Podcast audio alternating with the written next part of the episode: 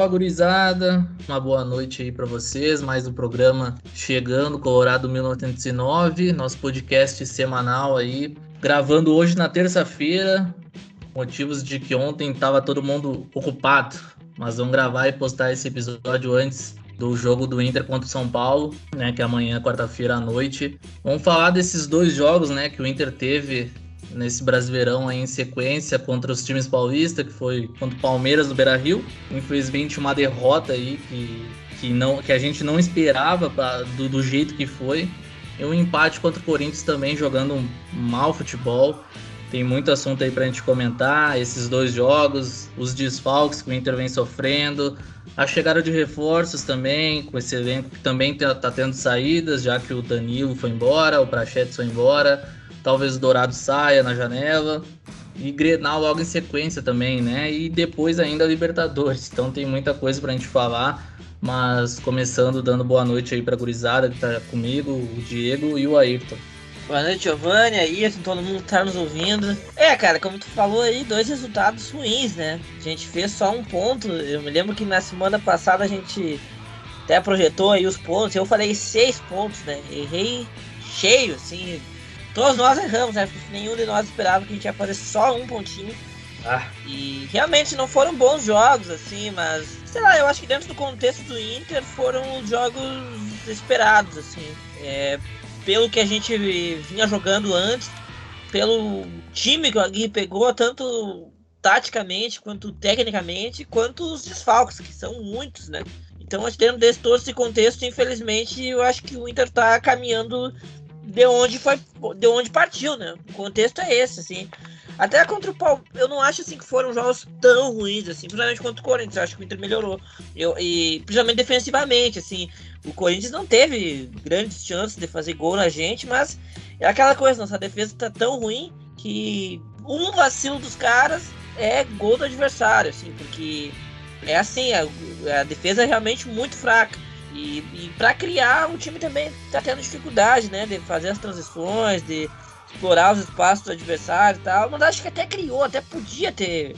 Podia ter conseguido uma coisa melhor. Criou mais contra o Palmeiras, né? Teve chance, mas perdeu as chances, né? O Yuri, inclusive, perdeu um gol que não podia perder, né? E os dois gols que a gente levou, tanto do Palmeiras da, da derrota quanto do Corinthians, foram entregados da nossa defesa, né? Então eu acho que fica muito isso, assim, tem que evoluir mais na defesa, principalmente, né? Primeiro arrumar a casinha e aí depois vai ter que começar a né, criar jogadas que também tá longe disso, né? Então acho que é um caminho muito longo. E infelizmente, olha, eu já tô revendo assim, acho que vai ser bem difícil conseguir uma vaga na Libertadores esse ano. É isso aí, cara. Eu acho que tu resumiu a ópera, né, cara? A gente vem sofrendo infelizmente, né, com o calendário andando e a gente tendo que arrumar a casa. Isso aí vai dificultar muito o processo do Inter. E agora dando boa noite pro Ayrton, queria saber de ti, Ayrton, mais, mais dois jogos fazendo gol só de pau parada, né? O Edenilson é. mais uma vez fazendo só de pênalti os gols do Inter. É, cara, eu, a gente estava conversando durante essa semana, eu até trouxe esse dado aí que nos últimos sete, oito jogos, até para não pegar muito trabalho do Ramírez de trás, porque realmente a gente estava no, no fundo do poço em relação a não só resultado, mas em relação a desempenho mesmo.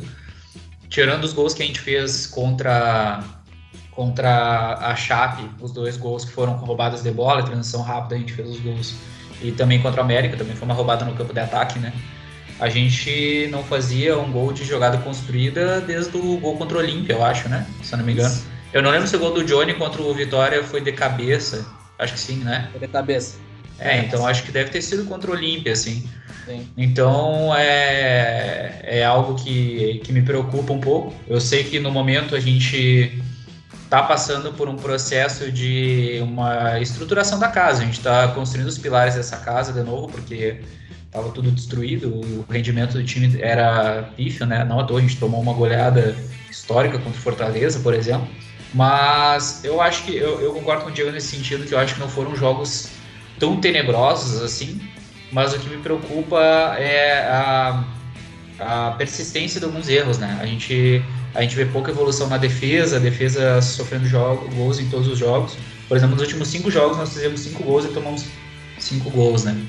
E a gente não pegou times tão fortes assim, né? se a gente considerar as últimas partidas. Foi contra o Palmeiras, o Corinthians, uh, América, Chape e Bahia, né? Mineiro. Atlético Mineiro. É, dois times fortes e três times mais que brigam mais embaixo, né? Sim. Mas é, é, tem algumas coisas que me, me, preocupam no Inter, assim, a gente pode falar mais durante o programa, que é essa questão da defesa e como a gente não está conseguindo achar muitas alternativas a partir do momento que a gente uh, não aplica a ideia do modelo do Inter, né? Que é roubar a bola, pressionar lá em cima, roubar a bola e conseguir construir as jogadas.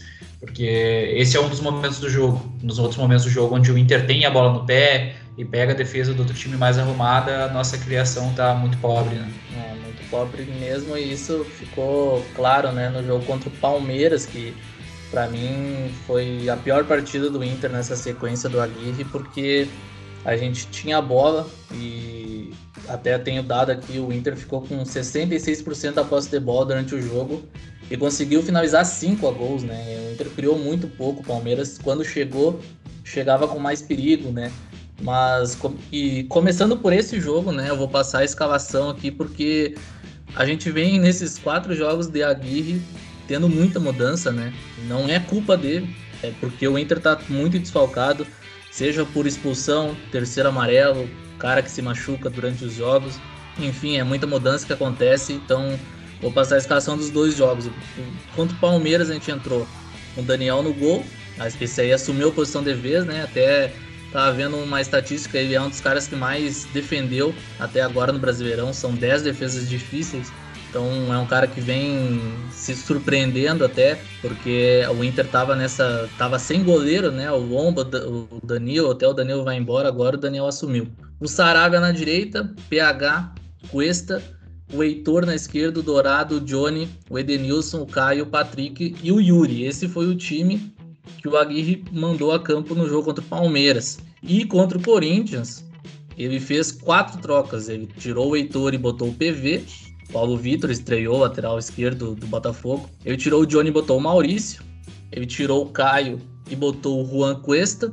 E tirou o Patrick e botou o Léo Borges. Então, essa para mim do Léo Borges foi a mais inexplicável, assim, vamos dizer, né? Poderia até estar tá dado certo, mas enfim, o Inter não conseguiu jogar no campo do Corinthians até nesse jogo o Inter teve bem menos posse de bola que o Corinthians. O Inter teve 43% de posse de bola e chutou 3 a gol. Então foi um Inter pouco né, criativo, apesar de se defender um pouco melhor no, no jogo contra o Corinthians. Não, não, te, não, não sofreu tanto na defesa, mas mesmo assim sofreu o gol de novo. Né? A gente acaba sempre sofrendo, pecando lá atrás. E é uma, é uma marca aí que o Aguirre vai ter que arrumar, né, cara? Porque daqui a pouco tem o jogo contra o Grêmio, que é importantíssimo, e também depois o mata-mata. E mata-mata, se tu leva gol, é um perigo, né? Para ser eliminado é uma barbada. Então, começando pelo jogo contra o Palmeiras, quero as tuas análises aí, Diego. O que tu achou desse jogo? É, eu, eu acho assim, o, o que me preocupa, sabe, e, e que ficou bem claro nesses dois jogos, é o o tamanho do caminho que o Inter vai ter que percorrer. Né? Começando do zero. Da, não é nem do zero, né? É antes do zero que o Inter está começando. No meio da temporada, na sequência mais difícil do, do, da temporada, sequência mais decisiva da temporada, e tendo que jogar de, de três em três dias. Agora, no que diz respeito a. Eu acho muito cedo, assim, para falar em insistência nos erros, assim, como o Ayrton comentou, assim, acho. Eu não, eu não tenho nada negativo para falar sobre o trabalho do Agui até aqui. Eu acho que ele tá fazendo o que se esperava dele, assim. O modelo de jogo é, é o que eu esperava, né? Que é um modelo que vai se basear muito na roubada de bola, na pressão do homem da bola do adversário, né? na transição rápida, exploração dos espaços, um time com linhas mais atrás. É isso que eu esperava. Eu acho que ele tá colocando em, em voga esse modelo, né? E, inclusive jogando sempre no 4-2-3-1, 4-4-1, não muda muito, né? Ele não mudou o esquema do Inter nenhum jogo. Então ele tá fazendo tudo o que eu esperava. No que diz respeito às escolhas das peças, eu acho natural que ele mude as peças de jogo para jogo, porque nós estamos primeiro pela sequência, né? Que tem um desgaste muito grande. E segundo, porque nós estamos muito desfalcados. Isso é uma coisa que eu vejo pouca gente falar. O Inter tá muito desfalcado. O Inter tá sem o Tyson, começa por aí, que é meio time, né, bem dizer. O Bosquilha, eu não sei o que acontece, né, o Bosquilha voltou, mas não voltou. Ele, né, ele voltou, só que na prática ele não voltou, porque ele não joga, ele entra de vez em quando, entra mal, inclusive, né, ele errou o passe no, lance do gol do Palmeiras. Então, Basqueira também não dá para contar. O Caio joga um e falha outro, né? Uh, o Palácio voltou agora. Então aí, só aí são quatro jogadores fundamentais do setor de criação do Inter. Sobra quem? Sobra o Maurício, que tem jogado, até contra o Palmeiras não jogou. Eu acho que foi uma escolha errada. Óbvio que ele teria que ter jogado. Só que aquela coisa, né? Ia fazer toda essa diferença, sabe? Com certeza ia ajudar. Só que o Maurício jogou contra o Corinthians, também a gente não criou grandes coisas. Então, é. sabe, é um jogador, né? Uh, o, o, e o Patrick, que tá muito mal, tecnicamente. Aí também não vou colocar na conta do Agui. O Patrick que erra tudo que ele faz. Tudo, tudo. Eu acho que é o pior momento do Patrick no Inter. Então não tem jogador, né? Eu também não gosto do lateral para jogar na, naquela, naquela face ali do campo.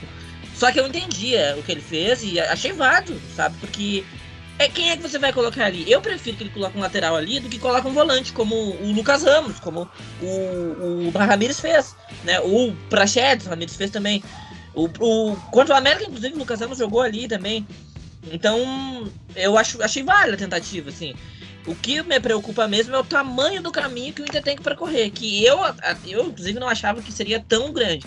Mas a gente vê assim que as dificuldades do time são muito grandes, né? A desorganização defensiva, né? E as dificuldades de jogar, né? De agredir o adversário e ainda quando consegue agredir er, erra os gols. Né? Então são muitas dificuldades.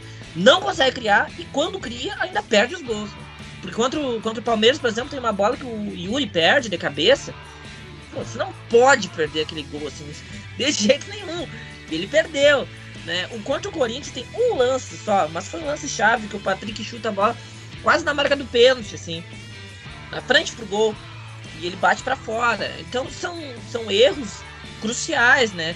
É um caminho muito longo que o Inter tem que percorrer, assim. Agora, é, é, uma, é uma pena, assim, porque tudo indica assim, que a nossa temporada foi pro ralo, né? Com, com esses três meses aí atabalhoados. Agora estão chegando bastante reforços, essa é a minha esperança, assim.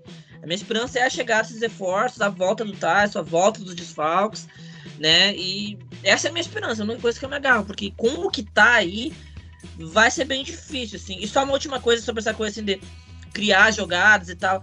Pô, cara, eu acho assim, a gente a gente não tem nem o básico, sabe? Eu não, não vou esperar que o Inter tenha repertório, sabe?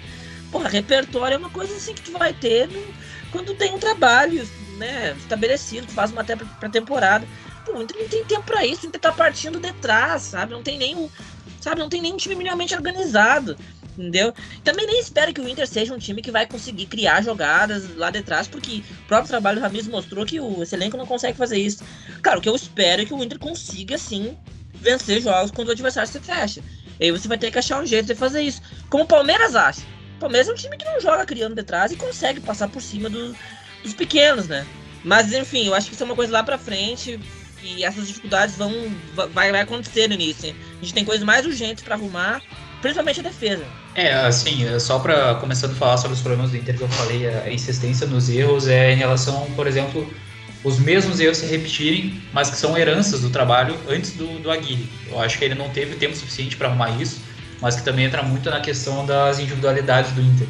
Os gols que a gente toma, a forma como são, geralmente de bola parada ou por alguma falha até mesmo de atenção em algum determinado momento. Por exemplo, o próprio gol do Daverson no, contra o Inter no, no, no jogo do Palmeiras, ele tá livre na pequena área do Inter. Sabe? Aquilo dali não é, não é sistema. Aquilo dali, por exemplo, o Cuesta que tá marcando ele no, no momento do cruzamento, quando a bola sobra para fora da área, o Cuesta larga a marcação do Daverson. Isso não, não é técnico, é questão de assistência de erro dos jogadores. E daí o Daverson tá, tá livre no meio da área para só empurrar a bola, para pegar o cruzamento cruzado e fazer o gol ali. E quando eu falo do Inter em relação a, a, a criar de trás, digamos assim, é em relação aos momentos do jogo. Eu entendo que existe a proposta, que é o modelo do Inter pressionar a saída de bola, o que não está acontecendo. Nos últimos jogos isso não aconteceu, foi muito pouco. E isso vai ser de acordo com o jogo. Por exemplo, o Palmeiras mesmo, ele montou um esquema onde ele ficou esperando o Inter. Ele fez a mesma coisa que, que, que o Inter fez em outros momentos, que é esperar o ataque para conseguir sair numa, num, numa jogada em velocidade para poder fazer o gol. Ou explorar um erro individual, como teve do próprio Pedro Henrique, numa lateral onde ele virou as costas para o jogador do Palmeiras e ele saiu livre nas costas da zaga. Então, nesses jogos onde a gente não vai conseguir aplicar esse modelo uh, de pressão lá em cima para forçar o erro, até porque o Palmeiras tem mais qualidade do que a Chape, a Chape é mais fácil de forçar esse erro. Uh, o que eu reclamo é quando o Inter tem a bola no pé. Como, como o Giovanni falou esse dado, o Inter teve a, a bola no pé durante boa parte do jogo e o Inter não conseguiu criar jogadas. Isso não precisa ser necessariamente lá de trás, mas conseguir achar espaço, conseguir jogar de uma forma mais, mais não digo nem mais criativa, mas conseguir criar jogadas de fato, nem que seja no, na base do cruzamento. O Inter não tem conseguido fazer isso. Uh, então acho que é algo que, que tem, que chamar, tem que chamar atenção, porque eu entendo que nesse primeiro momento a gente precisa fazer o básico, que é implementar um sistema para conseguir produzir o mínimo possível, para conseguir ter uma segurança no time. Eu concordo com isso. Mas eu acho que é algo que a gente também não, num segundo momento, não pode perder de vista, porque senão a gente vai estar sempre com a, a mesma solução para os jogos. Claro que nesse momento a gente tem poucas oportunidades. O Agui está sofrendo, como poucos técnicos do Inter sofreram nos últimos anos, que é a questão de vários jogadores lesionados, uh, alguns jogadores saindo, uma limpa no elenco e outros jogadores chegando. A gente está basicamente reformulando o time no meio da temporada, no segundo semestre. Né? Começou julho, a gente está reformulando a equipe. E ele está sofrendo muito com isso. A minha crítica em relação ao Agui foram algumas escolhas que ele fez. Por exemplo, ele colocar o Léo Borges de meia esquerda numa partida como um teste, eu não faria, mas eu entendo que ele possa fazer pela situação. O problema para mim é que ele colocou na mesma partida que ele estreou com Questinha pelo lado direito. Então, três jogadores, uh, dois jogadores dos, de criação do time eram jogadores que um não está acostumado a jogar por ali, apesar que eu vi na, na coletiva do Aguirre ele dizendo que o Léo Borges disse que está acostumado a jogar por ali na base, mas né, isso daí não, não quer dizer nada e o Questinha por outro lado. Então a gente já ficou deficitário muito nessa criação. Sendo também que eu vi algumas pessoas falando que talvez ele teria colocado o Léo Borges pela esquerda para ajudar na marcação nas subidas do Paulo Vitor. Assim, cara, a gente tá pegando um Corinthians judiado, sabe? Eu entendo que até que eu acho que o Gustavo Mosquito realmente é o melhor jogador do Corinthians na criação. Ele é jogador que consegue dar os melhores, uh, ter, ter ser uma luz no ataque do, do, Corinthians. Tanto é que ele pega uma jogada e ele entorta o Paulo Vitor com um corte, né? E quase faz o gol. Mas eu acho que assim, é, isso me incomoda um pouco, sabe? Eu acho que os testes são interessantes, mas uh, tem que ter cuidado para até que ponto pode ser feito esses testes para não prejudicar o, o, rendimento da equipe. Porque assim, uh, o Inter na partida contra o Corinthians, já falando, o Inter ele faz o gol, ele fica boa parte do jogo uh, sem sofrer muito, mas depois que o Corinthians faz o gol, o Corinthians tem mais umas duas, três chances, poderia até ter virado a partida.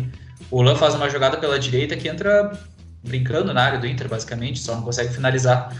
Então eu acho que, que assim tá faltando rendimento. Eu entendo que é pela questão dos jogadores, etc. Mas eu queria ver um time um pouco.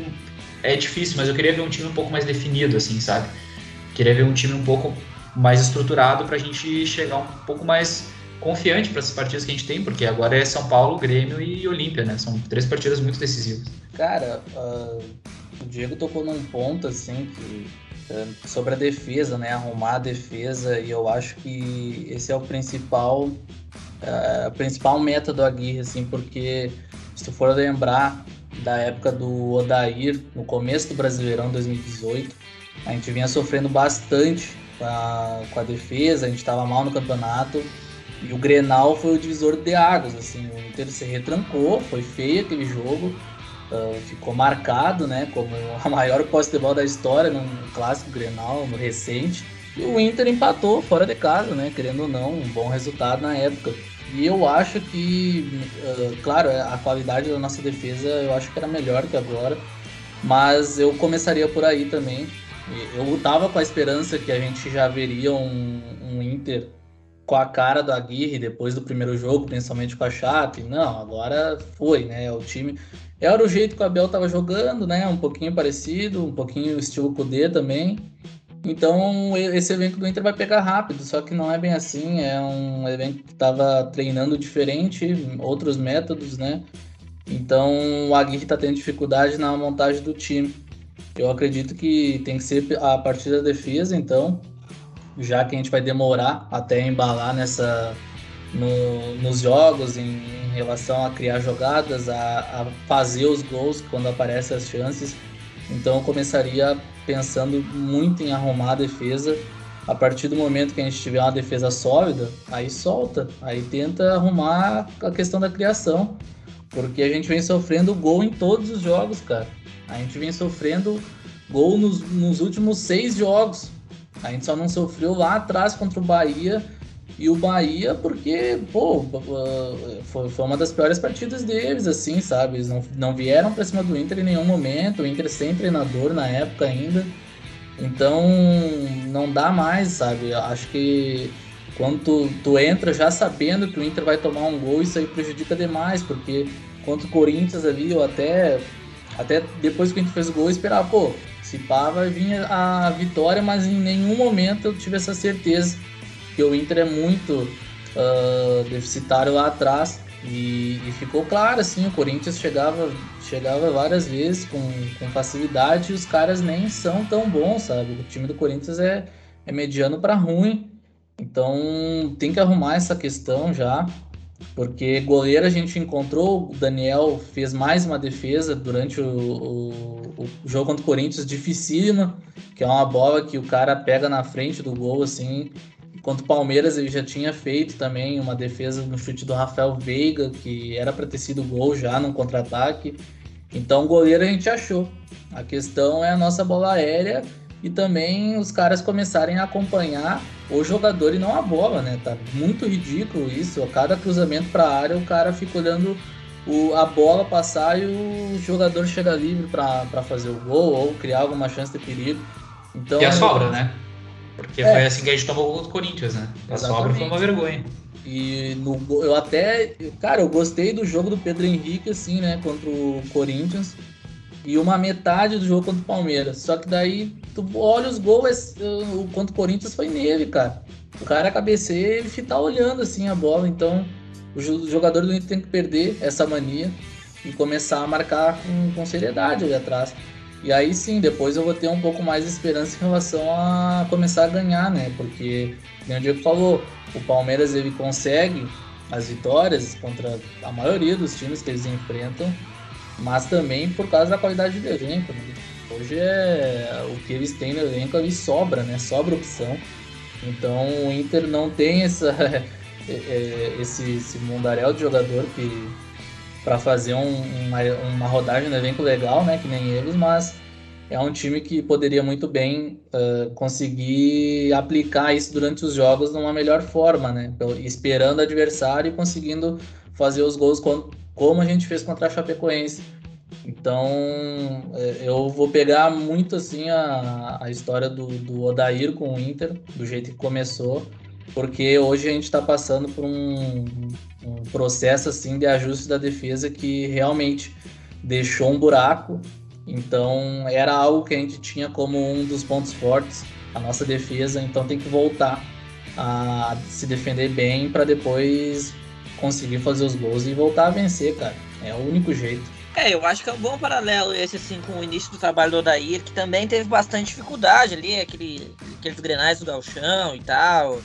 É, e, e, ele sofreu bastante. Que dá pra fazer também um paralelo com o próprio início do Aguirre em 2015, que ele mudava bastante o time, o Inter teve muita dificuldade, assim, uns dois meses em que a gente não jogou bem, até que ele achou o time e o time começou a jogar, assim. E eu torço para que isso invariavelmente aconteça aqui também. O problema é, pode ser tarde demais, né, quando isso acontecer. Porque a gente já não tem a, a competição que a gente teria chances reais de vencer, que é a Copa do Brasil. O Brasileirão a gente não tem mais chance de vencer também. A Libertadores é agora. É agora contra o Olímpico. Então, e a gente, do jeito que a gente tá jogando, é bem perigoso. Então, é o que eu falei, assim, eu acho que o Inter planejou muito mal essa temporada, sabe? Cometeu um grande erro com o Ramires e agora nós estamos pagando preço, porque foi embora o Gauchão, foi embora o Copa do Brasil, e para ajustar, para voltar para competir, pode ir embora também a Libertadores e a vaga no Brasileirão, que, olha, vai ser difícil, tá ficando, a gente tá ficando longe, a gente não consegue vencer dois jogos seguidos, e pior, né? Estamos se aproximando da zona da zona da confusão ali debaixo, que é mais perigoso ainda. Acho que é. dali a gente vai conseguir sair. Hoje o Inter tá em 14, né? Pois é, é assim, é, eu acho que o Inter é o primeiro fora da confusão. Primeiro. E enfrenta os dois que estão afundados na confusão agora, né? Então são rodadas decisivas pra gente sair dali, né? Eu acho que a gente não vai disputar ali embaixo, porque eu vejo no, no trabalho da Guia, assim, eu acho que o Inter vai evoluir para sair dali, pelo menos para isso, sabe? para vencer um jogo aqui, outro ali. E a gente sabe que conseguindo vencer jogos chave, assim, competindo, tu consegue sair da, da zona dali da confusão. Né? Pra, eu acho que pra entrar dali, pô, teria que começar a perder, perder, perder, perder, né? E eu acho que isso não vai acontecer. Mas é, é, é complicado isso, assim, porque realmente. É, a gente não teve uma sequência, né? Contra o, contra a Chape. O time que jogou contra a Chape não jogou de novo mais. Né? Porque com a América não tinha o Caio. Aí você pensa assim, tá, não tem um jogador, bota outro. O problema é que esses jogadores que jogaram contra a Chape, a gente não tem reposição nas características. Não é nem na qualidade, é na característica. Não tem um cara com a característica do, do Caio no banco. Nem do Patrick. Não tem, sabe? Sem Tyson, sem Bosquilha, sem Palácio, não tem, sabe? Vai colocar quem? Com esse time na esquerda é o Léo Borges. Ou você vai jogar com volante ali. E aí também não vai criar nada. Então, é complicado, sabe? Você tendo que fazer esses, essas, é, é, esses rodízios, e às vezes até sendo obrigado, né? Porque o Caio foi suspenso contra a Chape. Contra o América, sem ele, o time não conseguiu pressionar na frente, o time não conseguiu sair em velocidade. E o Patrick daquele jeito ali, né? Não, enfim, o Inter não conseguiu criar. Contra o Palmeiras, ele tirou o Maurício, né? E aí eu acho que foi um erro também. E, e o Inter não conseguiu sair. E contra o Palmeiras, assim, eu, eu acho que foi, concordo, foi o pior jogo. O Palmeiras fez o gol e veio para trás e parou. E o Inter várias vezes assim recuperava a bola no campo de defesa e tinha o campo para frente e saía naquela velocidade, né? Devagar, quase parando. Tanto com o Edenilson quanto o Dourado, com, principalmente com o Edenilson, Dourado e Patrick, esses três assim, quase parando. Tinha o John também. Então foi um jogo bem ruim, assim. E contra o Corinthians, de novo, Léo Borges e Questinha dois, os dois verdes ali, né? Pô, o Questinha ainda mais e tal. É difícil, né? E eu tenho muita esperança que nesses dois jogos. Esperança não, eu, eu acho que o Inter precisa realmente ter uma novidade. Né? Não dá pra, não dá pra ir como foi com Palmeiras e Corinthians. Porque se for como foi com o Palmeiras e Corinthians, não vai ganhar, nem do, do São Paulo nem do Grêmio. E se não ganhar nenhum dos dois, aí a coisa vai complicar mesmo. Porque nós vamos entrar na zona da confusão ali debaixo. E aí vai ser complicado, a pressão vai ser muito grande, a gente sabe como é que, como é, que é esse, esse grupo trabalha sob pressão. Vai ser difícil. Acho que são jogos assim que de decidem se o Inter vai ficar vivo na temporada. Porque se não ganhar nenhum dos jogos, a temporada acabou aí já, né? Ou pior, né? Vai pro. vira pro outro lado. Né? É, a, a minha preocupação é justamente se o Inter entrar nessa zona do rebaixamento como que esse elenco vai lidar com essa situação, né? Eu acho que é um ponto preocupante, porque eu concordo que o elenco desse ano é muito superior ao ano que a gente foi rebaixado, isso eu não tenho dúvida nenhuma, mas a questão é que é, quando a gente entra nessa situação, é, a cada rodada que a gente demora a sair, é, é, começa a pesar tudo, né? Se a gente já fala de todo o peso psicológico que tem nesses anos e a gente não ganhar um título, imagina a gente entrando na zona de rebaixamento de novo. Então, e no meio disso tudo, a gente está reestruturando uma equipe, vários jogadores lesionados, alguns jogadores saindo. A gente pega um Grenal onde o nosso rival é o Lanterna, passa por uma crise uh, tão grande ou maior do que a do Inter.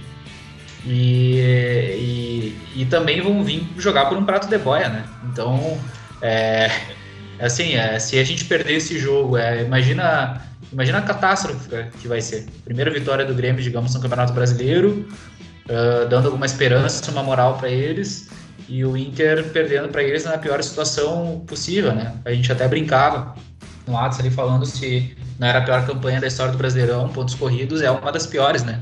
Só é melhor do que a do Joinville até de Paranaense. Então, por enquanto, né? Vamos ver como é que vai ser as rodadas ainda. Mas é, eu acho que isso é algo que tem que ficar muito atento. E eu acho que, que para começar a definir um pouco o time melhor, Uh, eu entendo que tem toda essa questão dos desfalques, né? Isso não depende do, do Aguirre, infelizmente ele está tendo que passar por esse turbilhão. Mas eu acho que é importante ele definir algum, alguns pilares. Por exemplo, ah, não vai jogar o Edenilson, a gente vai jogar no 4-2-3-1 ou vai jogar no 4-1-4-1? Se a gente vai jogar no 4-2-3-1, quem é que vai jogar no lugar do Edenilson? Se a gente for jogar no 4-1-4-1, quem é que vai jogar no lugar dele? Eu acho que meio que para definir um pouco mais um time, porque, como eu falei, ele está pegando vários problemas que são heranças do Inter, desse trabalho do Ramires e até do ano passado, porque a gente já falava da defesa do Inter no ano passado. Por exemplo, o Cuesta entrou na, na bola de prata no ano passado da ESPN, mas isso não quer dizer nada. Ele fez o pior ano dele no Inter. Então, esse ano ele está tá sendo pior ainda.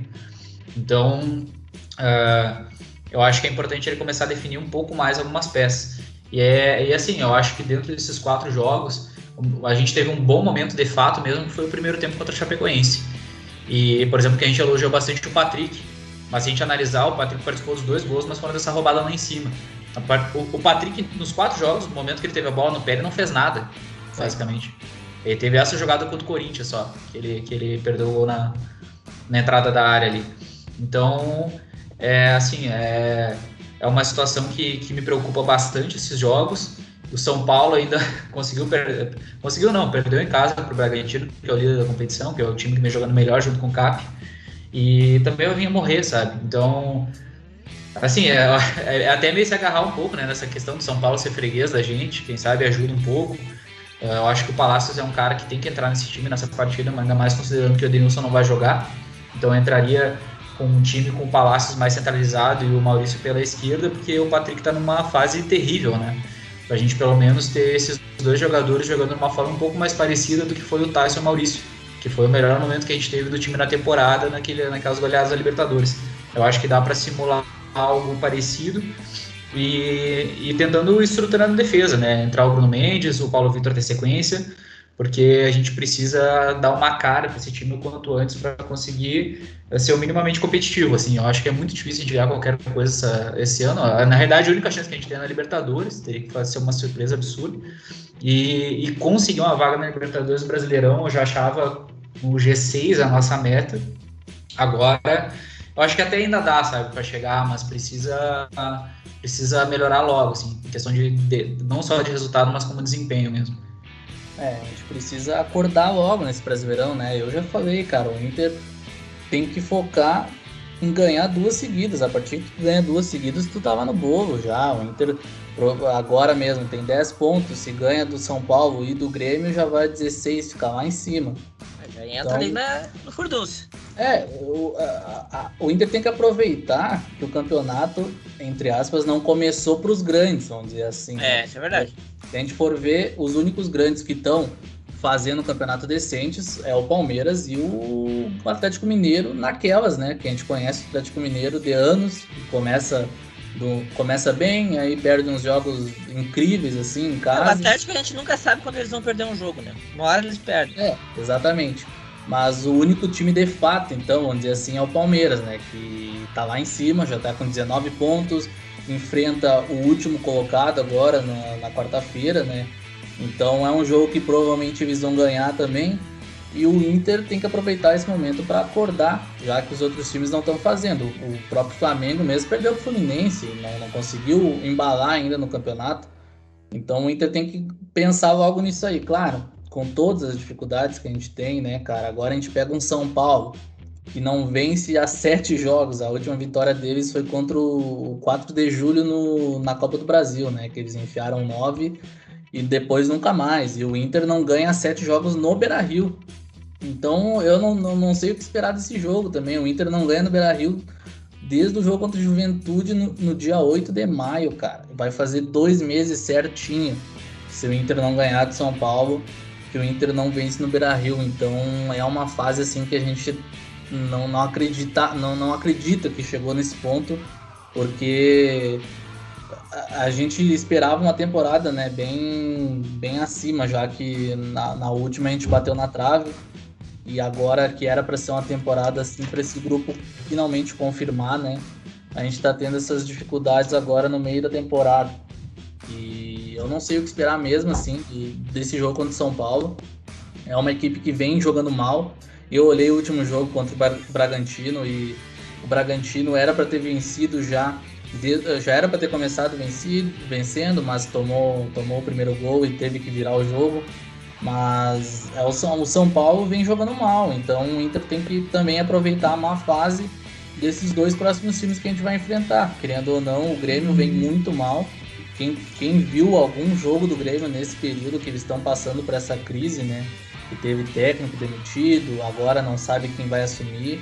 O Grêmio também vem jogando muito mal. Então o Inter, mesmo com toda essa fase, ainda dá para ver um time, né? A gente consegue ver o, o Aguirre montando seu time, uh, aí tentando fazer alguma coisa durante os jogos, né? O Inter consegue ser um time visualmente em campo, assim.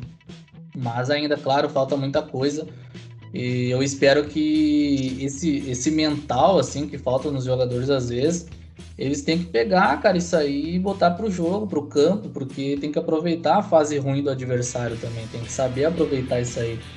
E é a nossa chance, assim, de exorcizar esse fantasma de nunca vencer na arena, né? A última vez foi em 2014. Então é muito tempo já sem ganhar dos caras lá. E aproveitar e, e, e, deixar eles nessa fase, né? Porque, querendo ou não, para nós é, é ótimo, assim, né? A moral. Então, eu quero, eu, eu espero que o Inter entre mais focado, mais ligado nesses próximos dois jogos, porque a gente tem que começar a se ligar no campeonato.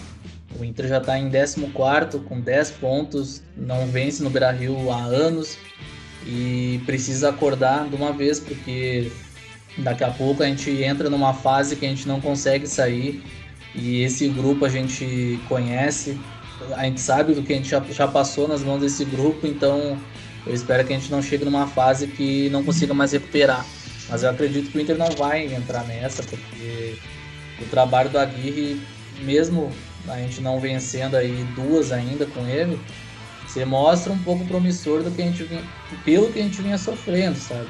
Eu acho que tem que dar essa, essa, essa moral, assim, porque é um trabalho que tem que ter muita coragem para pegar, sabe? Porque a gente não tem nada a gente olha para o nosso banco, quem, é, tem, quem, quem tem ali para mudar um jogo? A gente olha os nossos desfalques, sabe? É, é, muita coisa. E eu, eu espero que esses reforços não parem. Porque agora chegou o Bruno Mendes, chegou o PV, chegou o mercado, né? Que é um é. zagueiro aí de um currículo impressionante, que jogou, muita bola, até onde eu vi, assim, no Sevilha. É, é, é traz uma esperança, assim, para uma, uma, uma mudança de perfil do elenco porque tu, se chega um cara desse porte, assim, é, é importante pro grupo, sabe? Querendo ou não. Então o Aguirre já trabalhou é. com ele também.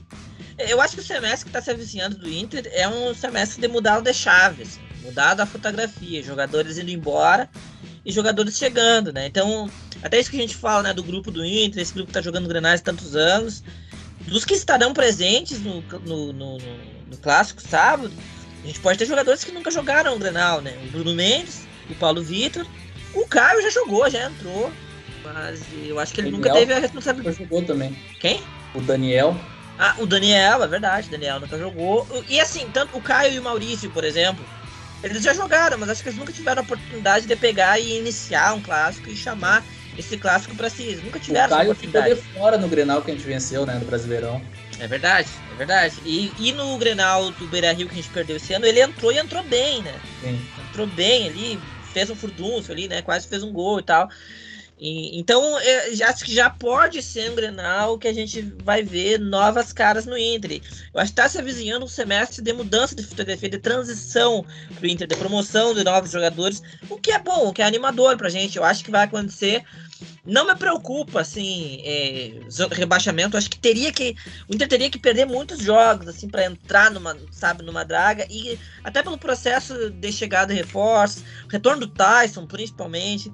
Eu acho que, cara, não, imagino, não consigo ver o Inter com o Tyson em boa forma e com alguns jogadores em boa forma disputando para não cair, assim. Acho muito difícil. Agora, é aquela coisa. Uma transição e tal, disputando nada né? Né? Principalmente nos próximos dois jogos. Né? Se não vencer nenhum dos dois, cara, é cumprir tabela, sabe? É ir mudando o elenco, promovendo jogadores e cumprir tabela. 2013, 2012, sabe? Tem. 2007, sei lá, é esses anos, que faz tempo, inclusive, que a gente não tem um ano só de cumprir tabela. Vai ser isso aí, eu acho. Se não vencer, de São Paulo Grêmio. Agora, existe uma chance e, e, eu não sei exatamente o quão pequena é essa chance, de o Inter dar essa virada de chave de uma maneira mais interessante. Né? Uh, conseguir vencer um desses jogos e daqui a pouco embalar até para Libertadores. Porque assim, eu não acho que é tão impossível assim o Inter chegar nessa Libertadores pela nossa tabela, sabe? Eu acho que tem condições, é uma competição de mata-mata. O Inter vai pegar o Olímpio. O Inter, mesmo mal do jeito que tá, a tendência é o Inter passar pelo Olímpio. Acho que vai ter dificuldade se continuar jogando desse jeito. Mas a tendência é passar, né? Mesmo que seja no detalhe. E aí vai pegar o Flamengo. A gente vai enfrentar o Flamengo, né? Tudo indica que vai ser o Flamengo. Nos dias, se não me engano, a ida ou a volta no dia 17 de agosto. Tem bastante tempo ainda. Uhum. Se dá uma liga que começam a encaixar as novas peças, o Tyson já vai ter retornado. Daqui a pouco o Bruno Mendes encaixa ali na, na, defesa, né? Melhora a nossa defesa. O, o Pedro Henrique já melhorou um pouquinho, né? em agosto o Gabriel Mercado já vai ter, já vai estar tá apto a estrear. Daqui a pouco ele estreia também e encaixa ali. Nós já, já achamos um goleiro, né? Então tem tempo para arrumar a casa a ponto de sonhar com a Libertadores, por que não? Entendeu? Dá. Não é, não é nada impossível. Eu sei que eu falar isso hoje, né, no, no Twitter, quando eu sinto colorado, assim, o cara parece que é um louco. Mas não é nada impossível. Entendeu? Agora, acho que depende muito dos próximos jogos do Inter não não perder, né? Principalmente não perder o Grenal. Não pode perder o Grenal do Grêmio nesse estado. Né? Eu acho que, olha, meu prognóstico é no mínimo três pontos nos próximos dois jogos. No mínimo. É, o que eu espero também, cara, porque depois do clássico o Inter viaja para o Paraguai, né? Viaja para o Paraguai para enfrentar o Olímpia, então não dá para imaginar o Inter indo para disputar um mata-mata Libertadores com uma derrota no clássico no lombo, assim, porque isso aí abala completamente o grupo. E não só o grupo, como o clube inteiro, tá? A torcida fica abalada com uma derrota em clássico, ainda mais na fase que eles estão vivendo, né? Eu acho que é importante o Inter pelo menos não perder. E eu espero que vença do São Paulo e pelo menos empate pro Grêmio, porque, cara, não dá para perder esse jogo de jeito nenhum. Até porque é, é um momento assim que, se fosse ao contrário, a, o Inter ia perder de todos os jeitos possíveis, sabe? Então, é, é, eu queria que o Inter fosse lá e passasse por cima, mas eu sei que a fase do Inter não ajuda. É, em tese, teve esse momento já ao contrário, que foi o famoso Grenal do Trator, né? Sim. E é. eles ganharam 1x0, né? Eu olhei junto com o Giovanni esse Grenal. No aniversário, sabe? É, foi o gol do Douglas Consa de Cadela esse Grenal. Ah, verdade. O Inter, o Inter ainda tava bem, né, no campeonato. Mas a gente já falava. Já tinha começado a perder. É. A gente falou, a gente, a gente já tava ciente que o Inter tava só enganando. Sim, sim. Naquela época. Que ia cair, mas a gente não imaginava que ia cair para a segunda divisão, mas que tava enganando com certeza. Né? É, cara, assim, eu, eu eu entendo que o Inter, a, a, partir de agosto, agora vai ter um momento diferente da temporada, realmente. Porque vão chegar jogadores novos, etc. Acho que pode ser semelhante ao segundo semestre de 2007, por exemplo, quando chegou o Neymar, quando o Inter começou a ter alguns jogadores mais chegou importantes. Chegou Guiatu, que... chegou Magrão. Exato, foi que, que realmente criou uma espinha para aquele time 2008, 2009 ali, que, que a gente sabe que aqueles três anos, 2008, 2009, 2010, a gente disputou forte, né? 2011 também, 2012 já, pouco menos, mas principalmente 2008, 2009, 2010 a gente disputou forte as competições, né? A gente foi campeão da Sul-Americana, vice da Copa do Brasil e campeão da Libertadores. Então, uh, eu acho que isso vai acontecer, eu acho que a gente tem estrutura para isso.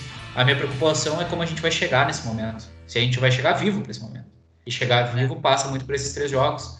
Então, por isso que eu gostaria de ver um Inter um pouco mais definido a partir de agora. Isso que a gente que eu comentei as minhas críticas, por exemplo, o Léo Borges, etc, no jogo do Questinha, etc.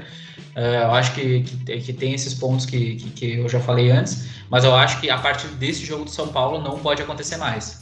Não pode acontecer isso de, de tentar o Johnny junto com com, por exemplo, sendo um jogador mais central do meio campo. Acho que já foi feito teste e não, não se prova qualidade suficiente para esse momento. Acho que pode funcionar para algum jogo isolado da temporada, mas porque a gente precisa agora, eu preciso ver um time um pouco melhor, um pouco mais estruturado. Eu acho que, que passa por uma escalação para os próximos jogos, utilizando o Palácios como um, um cara mais central, fazendo uma função como ele fez naquele Grenal, que foi a melhor partida dele, foi a partida que ele teve algum destaque na temporada, porque nas partidas que ele jogou pelo lado aberto, convenhamos que ele não teve basicamente nenhum destaque.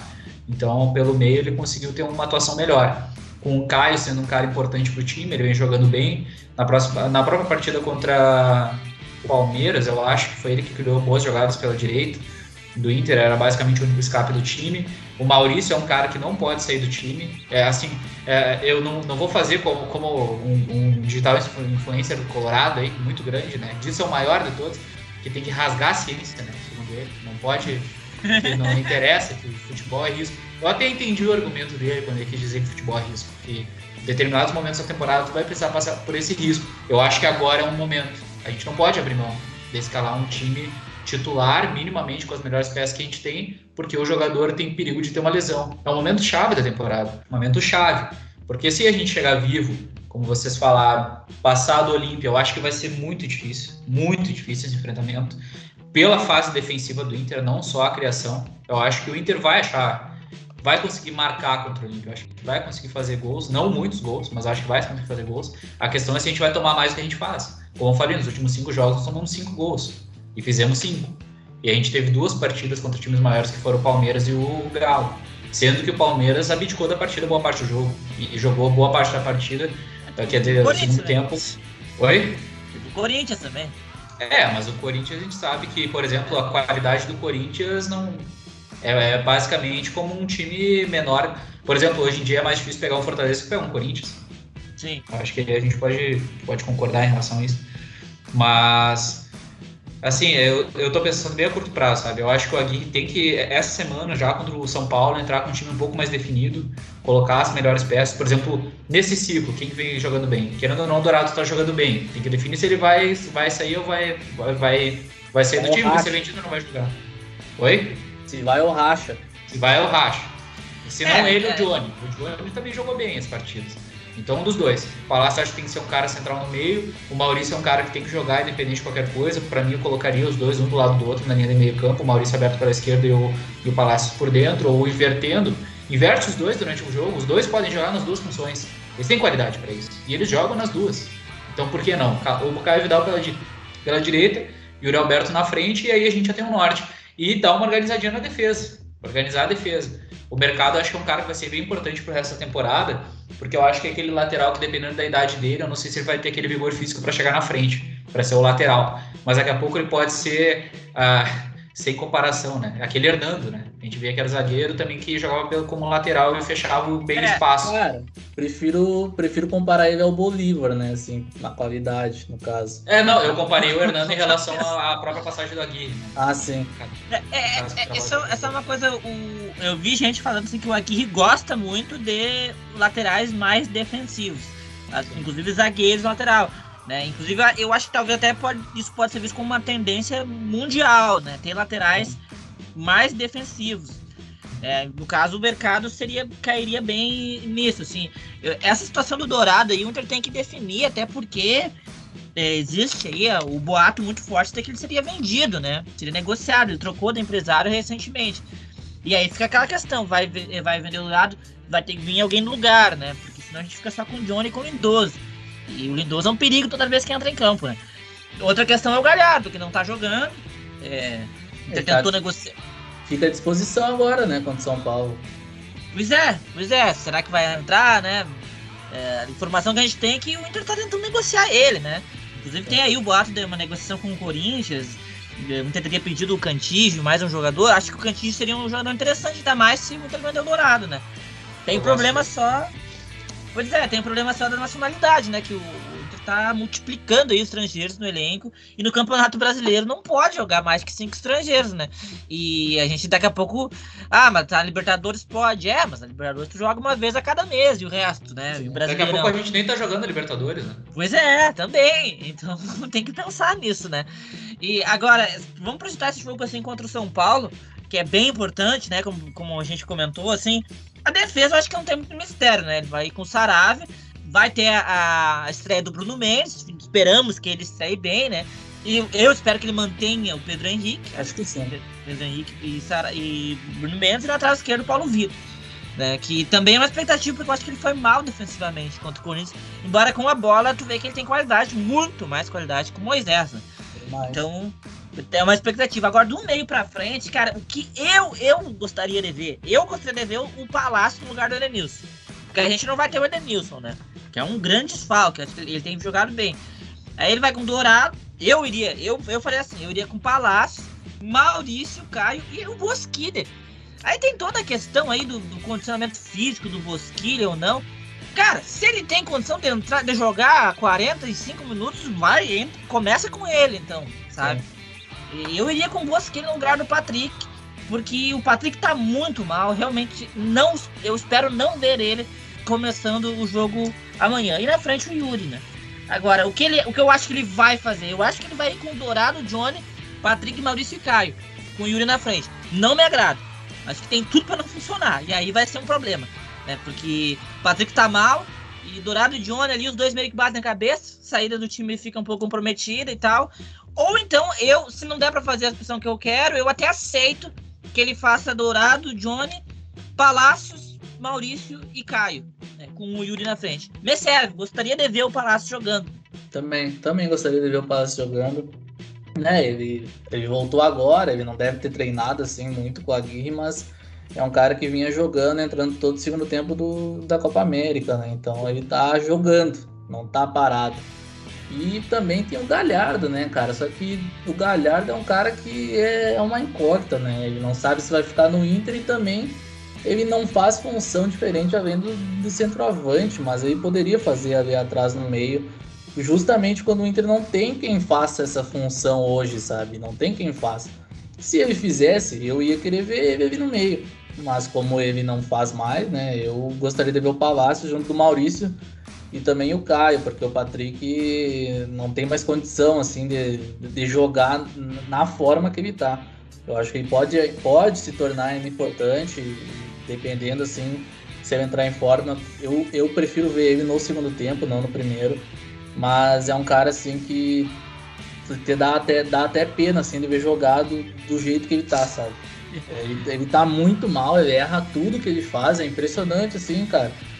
E não acrescenta nada, né? Só, só piora aquele meio campo do Inter ali, que já tá, já tá bem complicado, né? De criar alguma chance. Então eu, eu iria sem ele nesse jogo. Mas como é como o Aguirre gosta dele a princípio e também pensa em, em, dar sequência também ao time, né? Porque se ele botar a campo esse time que tu falou, do meio para frente já jogaram juntos. Então, querendo ou não, é uma sequência, né, para esse time. É, Tirando é ali atrás, que vai ter a mudança do Bruno Mendes, né, que é o único cara que vai realmente estrear. Do resto, é um time que, que vai, vai, vai vir de jogo seguido. Então, eu acho que ele vai manter ali o Johnny e o Patrick, porque para dar sequência a esses caras, né? Mas eu não gostaria também de ver de novo o Patrick e principalmente Dourado e Johnny, porque o jogo que a gente viu contra o Palmeiras foi, foi terrível, assim, né? A saída de bola do Inter não funcionou. Até no segundo gol, o Bosquilha erra, mas o, o Johnny também erra no gol. Então, eu não iria com esses caras de novo, porque deu para ver que, que, não, que eles são, são iguais em campo. Então não tem por que repetir, sabe? É, pelo menos o, o Inter vai ter já mais opções no banco, né? Se ele iniciar aí com esse time que a gente tá projetando, vai ter o Bosquilha no banco, né? Tá indo pro banco para todos os jogos, vai ter o Palácio no banco e vai ter o Nonato também, que é outro cara que tá sendo especulado ali para começar o jogo no lugar do, do Edenilson, né?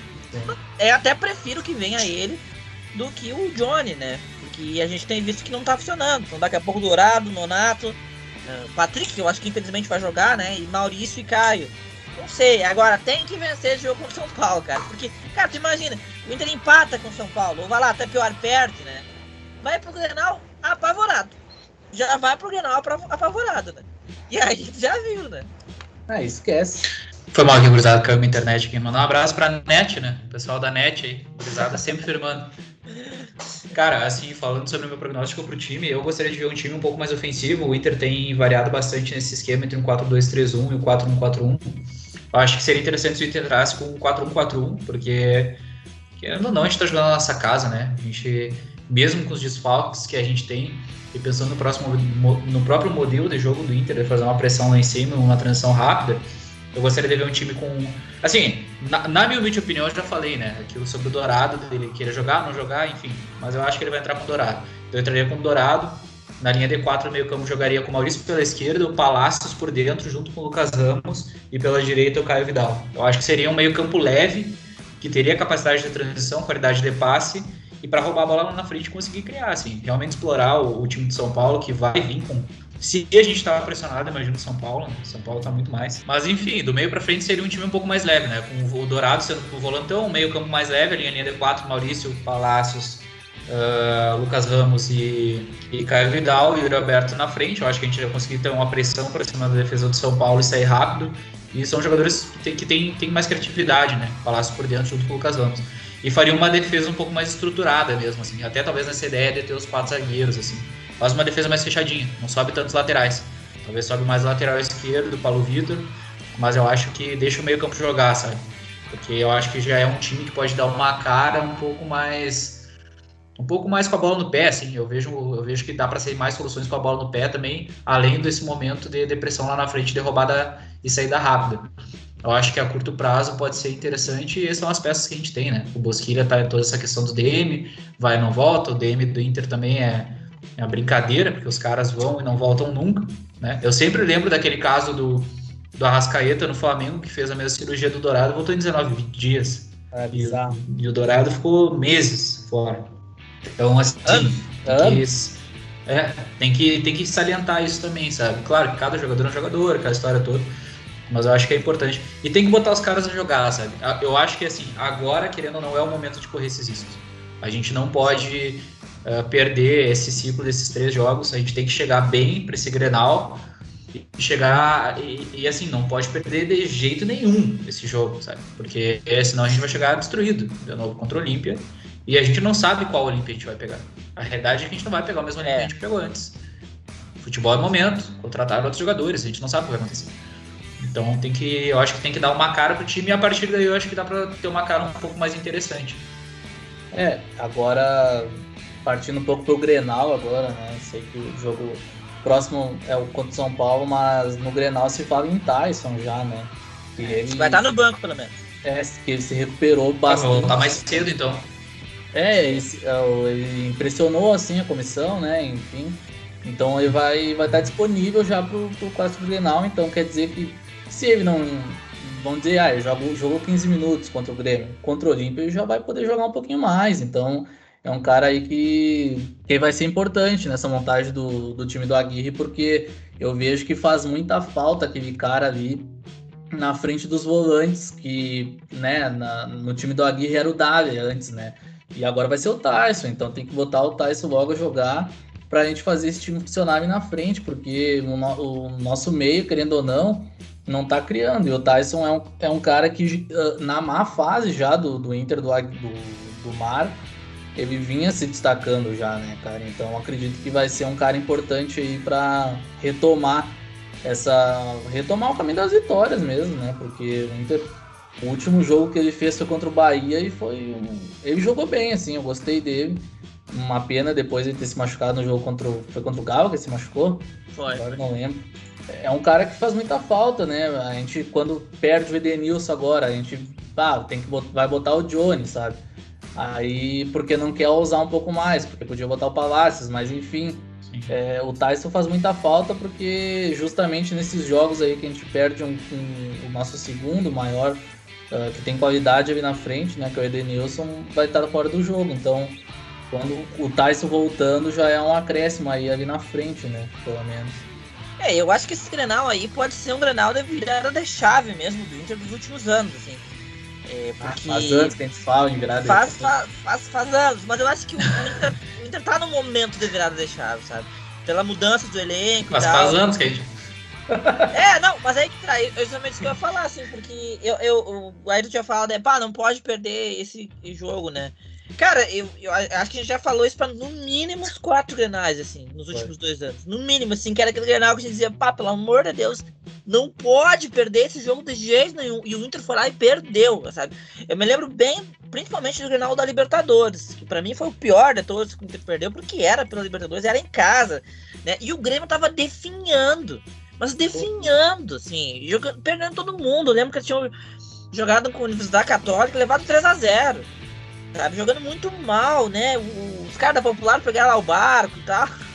Então, assim, e o Inter perdeu o jogo, assim, num jogo ridículo, que o Inter não teve reação nenhuma e o Grêmio venceu com chute de fora da área, que é sempre a mesma coisa, sempre do mesmo jeito que eles vencem. Então é, é foda, sabe? A minha, é, é, é... Assistir Grenal é uma tortura nos últimos anos, sabe? É. A impressão que dá que o Inter vai levar gol a qualquer momento. Ainda mais na arena, sabe? né? Ainda mais na arena. É um jogo lento, quase sempre lento, brigado. E nessas brigas o Grêmio sempre acaba se impondo, acaba controlando emocionalmente o jogo. E numa bola ou outra eles fazem gol, o Inter não reage.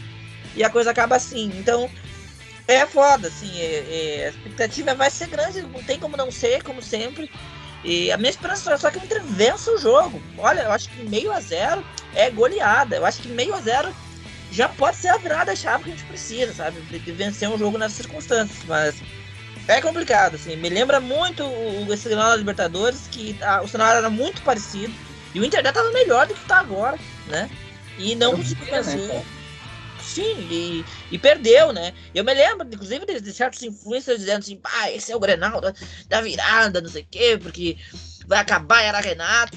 E a gente viu o que aconteceu, né? Também tem que parar com essa história de Grenal da virada, não sei o quê, porque venceu o Grenal no início do ano e adiantou do quê? Teve três Grenais depois que foi a mesma coisa de sempre. Então o Inter tem que, acho que o torcedor também tem que entender que a virada de chave, assim, do Inter é entrar no novo momento. Você tem que viver aquele momento seguido, a seguimento. Não é um jogo só. Ah, vencer o jogo e depois, depois perde o campeonato, sabe? Perde o ritmo, não adianta nada, né? É, eu acho que tem uma coisa importante falar sobre essa partida contra o Grêmio, que eu já tinha salientado antes contra o Olímpia, que o meu medo no jogo contra o Olímpia é a bola aérea, né? Imagino que vai ser um time que vai explorar muito isso. E esse Grenal, uh, se a gente lembrar dos Grenais do ano passado, que foram principalmente eles que deram toda essa carga para o que esses jogos se tornaram nesse último ano, foram Grenais onde o Grêmio deu a bola para o Inter jogar. E é onde o Inter está tendo dificuldade de jogar agora. Pode ser um jogo muito parecido como foi Inter e Palmeiras. Eu imagino que vai ser até um jogo muito parecido que foi Inter e Palmeiras. Pode. Mas tudo bem, tem que considerar que é um jogo na casa do Grêmio, né? E é aquilo. O Grêmio sempre acha um gol de bola aérea no Inter, né? Então o Diego Souza pode não estar tá jogando nada. Pode não estar tá jogando nada. Mas agora assume um técnico interino lá, um, um cara que o grupo quer, acha uma bola aérea, faz um gol e o Inter com a bola no pé não vai conseguir criar. Então isso me preocupa muito nessa partida. Me preocupa bastante. E eu acho que esse Grenal específico, eu acho que. Não vou dizer que pesa mais com os outros, porque realmente isso, esse é um ponto que a gente já cansou de falar, ah, todo Grenal é decisivo. Mas esse é, é decisivo de uma forma um pouco diferente, porque ele é um jogo que pode destruir completamente a estrutura do Inter para uma eliminatória, né? A gente não passou por isso antes. A nossa, o nosso problema antes era o enfrentamento do Grenal, mas na próxima partida a gente não tinha algum jogo uh, tão decisivo como é agora, porque é a nossa única chance dessa temporada, basicamente. Então, se a gente perder esse Grenal, a gente chega para eliminatória, ainda mais, ainda mais se a gente tomar um gol de bola aérea, ou se a gente tomar um gol com uma jogada individual. A gente é, vai, vai ser, vir né? aqui. Se a gente, a gente tomar um gol, vai ser assim. Não, e é, e é, um script muito possível, sabe? Isso, isso que me, me preocupa mais, porque é, eu vejo um jogo que possa ser avizinhado de uma forma muito semelhante como foi os outros grenais. O Inter ter a bola no pé e não conseguir implementar a proposta do modelo, que é roubar a bola lá em cima, porque isso, isso a gente também tinha com o Kudê, e não deu certo nos grenais, sabe? É, eu, eu, sei que é, também não é porque não deu certo com o Kudê que não vai dar certo com a Gui, não é essa questão mas é uma questão de estrutura de jogo. Acho que, que faz sentido eh, fazer esse, esse paralelo nas duas equipes. É, cara, é a, a, a, o script de, de, todos os granais dos últimos anos, né? A gente tá aqui esperando que o resultado seja diferente e, na verdade, só teve um que o, que o resultado foi diferente, né? Foi aquele do, do segundo turno do campeonato, depois não, não teve mais, né? Mas, cara, eu me apego assim muito na possibilidade de desses meninos aí, como o Maurício e o Caio, uh, assumirem o protagonismo do, da construção das jogadas do Inter, né? Coisas que eles não fizeram em nenhum canal. Me apego também no retorno do Tyson, né? Que vai estar no banco ali. E bem ou mal no histórico do Aguirre, né? Que é favorável. Ele jogou é. três grenais, empatou dois, venceu um, mas venceu bem vencido, né? E eu não sei, eu, eu acho que ele, ele é ativo também com ele de jogar esse Grenal na arena, né? Um Grenal que ele não pôde jogar, né? Então eu me apego nisso, assim, porque em relação ao momento do Grêmio e tal, infelizmente acho que isso aí mais atrapalha nós do que ajuda, porque a expectativa vem alta, né? Os jogadores sabem também, e os jogadores do Grêmio sabem também. Eu tenho certeza que eles sabem que vai ser especial para eles vencerem a primeira no Grenal, né? Todo, acho que todo mundo tá meio que esperando que isso aconteça. Então uhum. a, a expectativa é muito grande no Inter. Cara, eu acho que seria seria pior, né? É óbvio que eu queria que o Inter tivesse no momento melhor agora, mas se a gente estivesse voando no campeonato assim, a expectativa que a gente entraria para esse clássico seria enorme, né? Ah, a gente entrar pro clássico e vencer eles e afundar, né? Desse modo, até que é melhor entrar desse jeito, né? Porque o Inter tá numa fase aí de recuperação ainda com a Aguirre, né? A gente não sabe bem o que tá acontecendo, mas ele tá tentando. Então, a nossa expectativa, querendo ou não, é, é acabar né, com essa maldição aí de não vencer lá e, e não vencer clássico. Mas ela é menor do que poderia ser, né? Ainda mais que a gente já é. vem de anos vendo a mesma coisa, o mesmo script. Pô, nós tá calejado isso aí, né? É, nós estamos bem, eles estão mal, nós vamos ganhar. Só que, cara, agora é assim, ó, eu tenho na cabeça assim, ó, não podemos perder. É a única coisa que eu tenho na cabeça. Porque é o pior momento deles, não só tecnicamente, como eles entrarem em crise, assim, né? É a primeira vez que acontece deles demitirem um técnico em 70 dias, cara. O Thiago Nunes ficou 70 dias num Grêmio que estava quatro anos com o Renato, ganhando o estadual a full, ganhando do Inter a valer. E agora eles entraram nesse momento assim que não é só técnico, né? É, é, um, é o clube. Eu acho então, que a gente então até pode falar, falar disso, né? Pois é, é e, e, por isso que a minha expectativa é, é não perder, porque aí seria muito feio, sabe? Seria bah, seria incrível assim o Inter conseguisse feito de levantar os caras no pior momento deles. Então a minha expectativa é somente essa, assim. Eu não tenho por, por, por, por esses anos assim de que a gente criou expectativa e no fim quebrou a cara. Como tu falou, a gente tá calejado, né? Não, e eu, eu por mais que a gente tenha calejado, assim, o que é foda do Grenal é que é, é eu, eu, eu, particularmente, eu sempre fico puto quando, quando vejo o Grenal. Sempre, assim, é, o meu nível de, de raiva não diminui. Porque é sempre o mesmo filme e, e é inadmissível, sabe? É inadmissível o histórico recente do Inter no Grenal. É uma coisa que nunca aconteceu na história. Assim, eu acho que é um dos piores episódios da história do Inter. Esse histórico recente, esses Grenais, né? E eu acho que até a gente pode falar disso assim, esse momento do Grêmio pode ser bom pra gente, sabe? Pode ser muito bom pra gente ver o Grêmio disputando a vadeia lá embaixo. Porque, Sim. cara, o cenário, é, eu, eu, acho, eu acho que eles não vão cair, eu acho que escapa. Só que assim, hoje já existe a chance. Mesmo que seja pequeno, eu acho que já existe. Sabe? Então, cara, é dois pontos em 21 jogados. É muita coisa. E né? se a gente então... pensar que a próxima rodada é contra o Palmeiras, que é um dos melhores grandes, né? No, no país hoje. É. então tu imagina. É tu coloca mais duas rodadas na conta aí, sem vitória. Cara, duas rodadas já foi metade do turno. Sim. Sabe? Com dois, com quatro pontos, vai lá aqueles empates de dois jogos. É muito pouco. Então, eu acho que seria, seria bom, seria interessante. É, e ainda mais com a gente tendo chance na Libertadores, que é um mata-mata aí, e tudo pode acontecer, né? É, e tem o fato também de que tu falou aí em dois jogos, daqui a pouco o Grêmio ele também tem que recuperar o jogo contra o Flamengo, né? Então. Na arena. É uma rodada que provavelmente eles vão perder também. As então... duas atrasadas deles é Flamengo na Arena e Cuiabá em Cuiabá. Exatamente. Então são duas rodadas aí que a gente não sabe o que pode acontecer. E tem mais o Grenal, então para mim é muito importante o Inter não perder esse Grenal, porque vai dificultar muito eles nessa recuperação de pontos, cara. É, a, claro, hoje é difícil imaginar o Grêmio caindo pelo elenco, pelo, pelo Grêmio, assim. A, tipo, a gente vê assim os comentaristas né, na, nas transmissões. Pô, o Grêmio não era assim, não era assim que jogava. Pô, tô apavorado com o que eu tô vendo, sabe? Só que a gente já via, a gente já via isso acontecer. Só que não desse jeito tão forte, né? Então, eu espero que, que eles entrem realmente numa crise e que o Inter consiga aproveitar isso, pelo menos não ajudando eles vencer, sabe? Seria, assim, pá, o pior momento uh, da vida para perder um clássico. Que uma das melhores coisas da minha semana foi ver o César Cidade, Cidade Dias, né?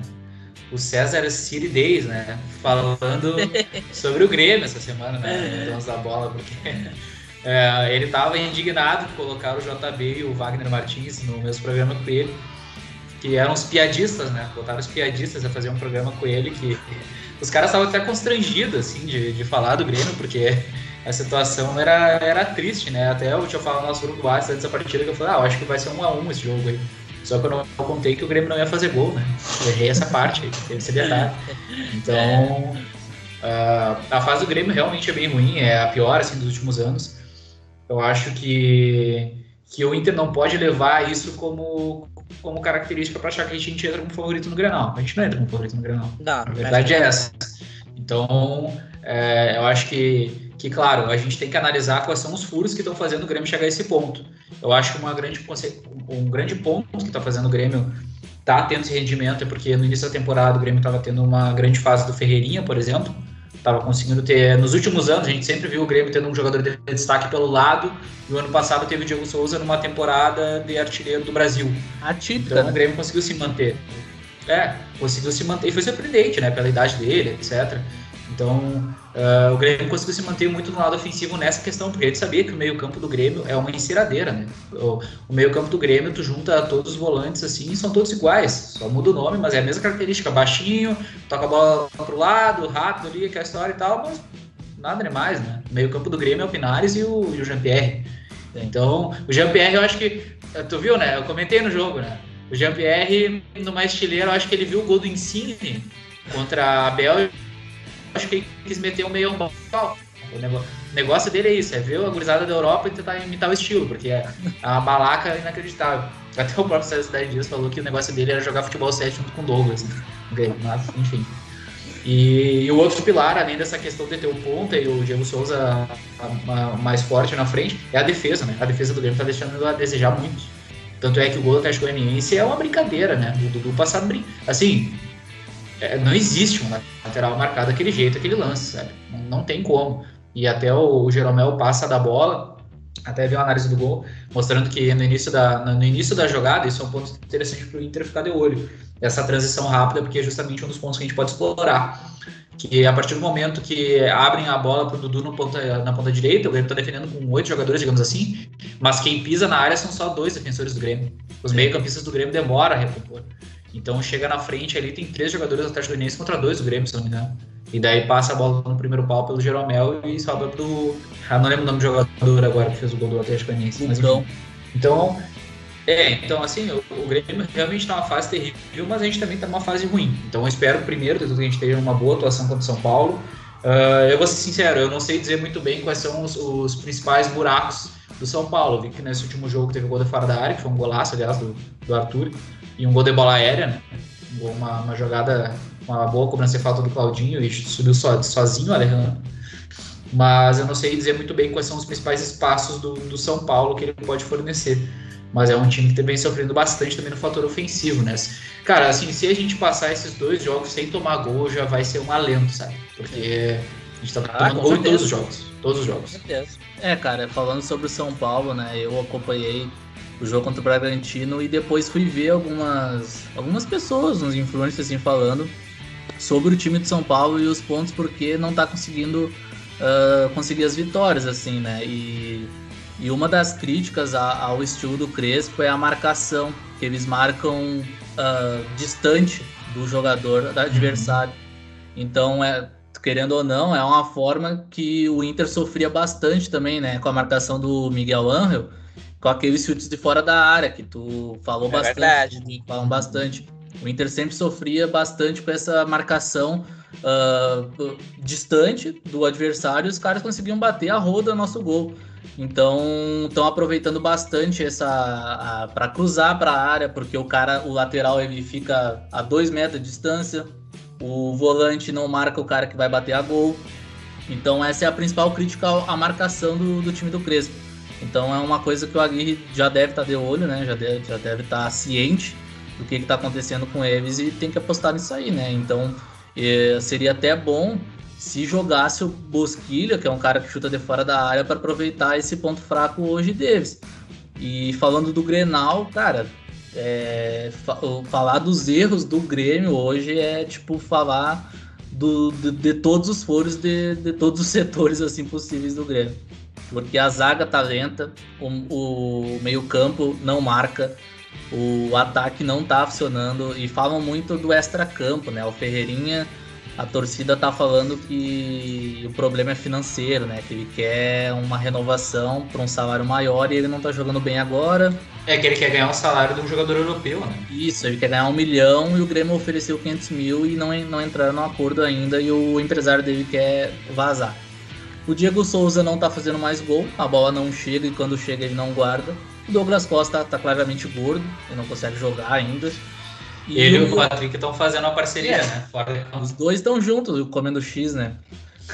O Matheus Henrique vai ser um reforço, porque ele vai para a seleção olímpica depois do jogo contra o Palmeiras, então é um dos caras mais criticados aí da torcida, então vai ser um reforço, vai ficar um mês fora.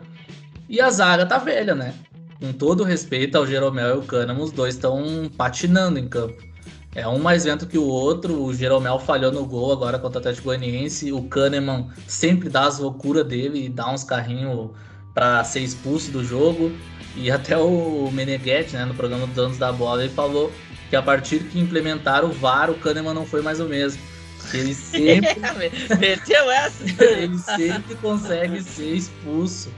Então, eu acho que o Inter já sabe dos pontos fracos do Grêmio e se não souber aproveitar agora, é realmente esse grupo não tem o que fazer, sabe? É recomeçar mesmo, é dar um restart e, e, e fazer essa limpa que tem que que era para ter acontecido depois da temporada do, do vice-campeonato que estão fazendo agora, né? Mas enfim, acho que é, é, não sofrendo gol já é um alento mesmo porque a gente vai pegar uma equipe que, que é forte depois contra o, na Libertadores, né, o Olímpia, forte no, no sistema defensivo, na, na, bola aérea, e eles contrataram gente. E vai ser outro Olímpia, né, cara? Então, Libertadores, os caras mudam a chave do, da fase de grupo pro mata-mata, então o Inter tem que se ligar nisso aí. E tu não sofrer gol na Libertadores é muito importante na fase de mata-mata, porque se tu não sofre gol em casa e fora, se não sofre gol fora de casa no primeiro jogo, é meio caminho andado, né, cara? Então, o Inter tem que se ligar logo na, no, no sistema defensivo para funcionar lá na frente depois, né? Então, eu espero, assim, ó, a, a, gente errou rude, né, no, nas últimas duas partidas aí. Eu quero o Inter não perdendo o clássico e vencendo o São Paulo. Então, para mim, são quatro pontos, assim, não diria obrigatórios, mas se o Inter quiser alguma, alguma vaga, né, pelo, pelo Campeonato Brasileiro, vai ter que fazer pontuação logo e não e assim, eu não quero voltar aqui na próxima segunda ou terça-feira da gente falando de mais uma derrota em clássico. Tô cansado disso aí. É, eu, é. eu prefiro dois pontos e não perder o clássico do que fazer três pontos e perder o clássico. Sim. Ganhar do São Paulo e perder do Grêmio, eu prefiro empatar os dois, então. Também. Mesmo que seja menos pontos. A gente sabe do impacto da perda no clássico, assim. Só uma coisa sobre esses pontos fracos do Grêmio que vocês falaram. Eu acho que a defesa do Grêmio tá muito mal. E é uma coisa que já, já era vista nos clássicos que a gente jogou com o Miguel. E o Inter não tem conseguido a, aproveitar, né? Eu, eu fiquei assim, pena vida, assim, com, nos clássicos que a gente jogou esse ano, porque, cara, a defesa do Grêmio é muito lenta. É só pressionar em cima que eles dão balão e balão mal dado, sabe? Aconteceu várias vezes nos três clássicos. É só dar a bola para aquela defesa do Grêmio ali. Os quatro não sabem sair jogando, sabe? Principalmente os dois zagueiros são lentos, passam mal a bola. Né? Eles, eles dão muito balão e jogam na saída do adversário. Então acho que se o Inter conseguir fazer, forçar essa defesa, pode ser interessante. Sim, eu vejo que pode ser um cenário que pode encaixar muito bem com o jogo da Chapa, que da, contra a Chapa a gente pressionou eles ali em cima e teve várias saídas, teve 300 chances, né? Então tomara que isso acontecesse, né? Mas... É, eu, eu só, só uma, uma cornetinha rápida, né? Que tu comentou que a zaga do Grêmio tá velha. É que quando compararem, né, Jeromel e Kahneman com o Índio Bolívar, lembrando que o Índio Bolívar ganharam uma Libertadores 2006 depois de 2010, né? Quatro anos. Jeromel e Kahneman ganharam em 2017 e 2021 estão babando na gravata, né? Então, é, é bom lembrar. fazer essa comparaçãozinha aí, tenho dois pontos para falar. Mas, assim, uh, para esses dois jogos eu vou ser um pouco mais otimista para essa semana, porque eu acho que esse jogo contra o São Paulo é um jogo que a gente tem condições de vencer se a gente colocar um time um pouco mais ofensivo.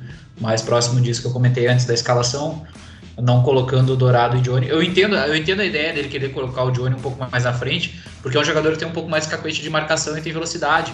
É um jogador mais jovem, então ele consegue fazer a pressão lá em cima. O problema é que quando ele tem a bola no pé, por mais que ele tenha alguma qualidade, que ele pise bem na área, ele não vai ser talvez aquele jogador que vai achar um passe, que vai, que vai ter vai ter um pouco mais de qualidade para ser mais criativo, digamos assim. Né? Ele é um jogador mais de não, não seria um box to box, mas aquele jogador que pisa na área realmente no momento que recupera ela. Eu gostaria de, de ver um time um pouco mais solto. Se tivesse um time um pouco mais solto, acho que dá para vencer. Se tiver o time um pouco mais preso, com, por exemplo, se entrar com Dourado, Johnny e Patrick, aí eu já acho que é, é dois empates, sabe? Senão, eu acho que se a gente entrar com um time um pouquinho mais solto, acho que dá para ganhar do São Paulo. Mas o Grenal eu acho difícil a gente vencer, a não ser que suba muito assim a, o nível de qualidade do Inter nessa primeira partida contra o São Paulo. Mas eu acho que também dá para não perder, sabe? Pela forma como o Grêmio está jogando. Então eu acho que pode ser um jogo daqui a pouco de um, de um a um, porque eu acho que é isso que eu falei. Eu espero que o Inter não tome gols. É, eu torço para que o Inter não tome gols. Mas eu não espero que o Inter não vá tomar gol no Grenal. Acho difícil que o Inter não tome gol no Grenal mesmo com a fase do Grêmio. É, então, acho que quatro pontos, sendo assim um pouquinho otimista, realista, mas um pouco otimista, considerando que a gente entre com um time um pouco mais organizado e sem o Patrick, né? No lado esquerdo ali com dois volantes. A última vez que o Inter não tomou gol no Grenal foi pelo primeiro da Libertadores, né, cara? É bizarro, é, assim. É, é difícil. Sempre é toma um gol na cagada, um chute de fora é da na casa deles, né? Cruzamento. É sempre a mesma coisa, cara. É sempre é. a mesma coisa. É, é, é muito tabu para quebrar, digamos assim, né? Desde 2014 sem vencer lá, é, um ano sem, não, sem tomar gol dos caras, sendo que jogou vários grenais. Né? Não foi tipo três grenais, foram, sei lá, seis, sete. Então, é, vamos, ver, vamos ver, cara. Assim, eu tô, tô com esperança assim, de, desse time contra o São Paulo de ter um, um, subir um pouco mais de rendimento e estruturar um pouco mais a defesa. Acho que é um bom. Cara, meia zero, né? Meia zerinho. É. Tá bom, tá ótimo. Tá meia zerinho e não perdendo pro Grêmio, eu acho que a gente fecha a conta e viaja pro Paraguai bem tranquilo para arrumar essa casa logo, porque a gente não. Mesmo que a gente entenda, né?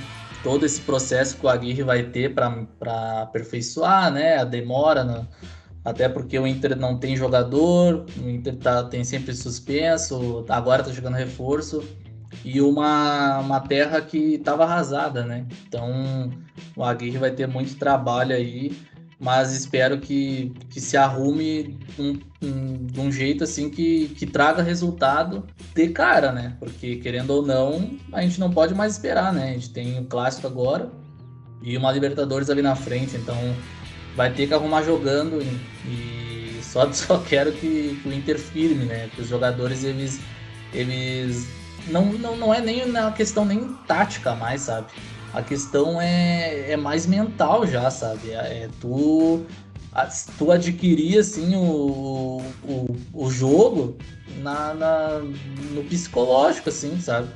Porque não tem mais, assim, o Inter vai treinar pouco, o Aguirre vai ter, vai ter pouco tempo de treinamento e os jogadores vão ter que é, vão ter que ter mais vontade do que eles que eles estão demonstrando, sabe? Então acho que, que é isso. Eu espero que o Inter não, não perca esses jogos agora, porque a sequência depois vai ser mais difícil, né, cara? É, e eu acho que é importante salientar, quando, pelo menos quando tu fala isso de conseguir resultados agora, que a gente precisa, precisa de resultados agora, não é uma questão de que a gente, se não vier os resultados, a gente vai queimar o Agui. A gente precisa desses jogos agora para ter alguma esperança na temporada. Para que não se torne uma temporada de preparação novamente. É para a gente realmente conseguir ter alguma chance de alguma disputa nesse ano. Porque, como o Diego falou antes, daqui a pouco a gente engata, o time do segundo semestre a princípio vai ser muito diferente do primeiro.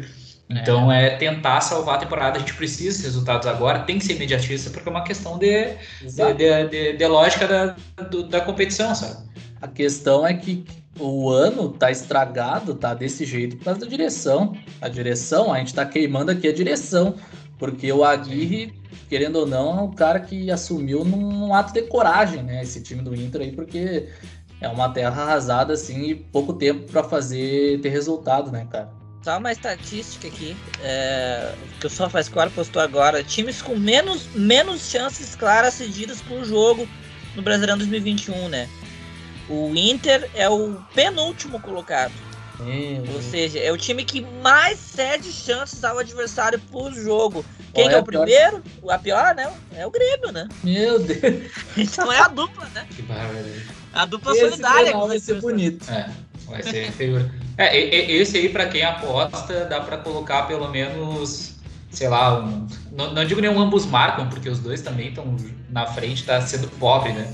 Mas dá para colocar pelo menos um over aí, um gol pelo menos, porque gol vai sair nesse jogo, eu acho, cara. É muito difícil visualizar um 0x0. Um assim. outro, né? Um vai entregar. É. Jeito.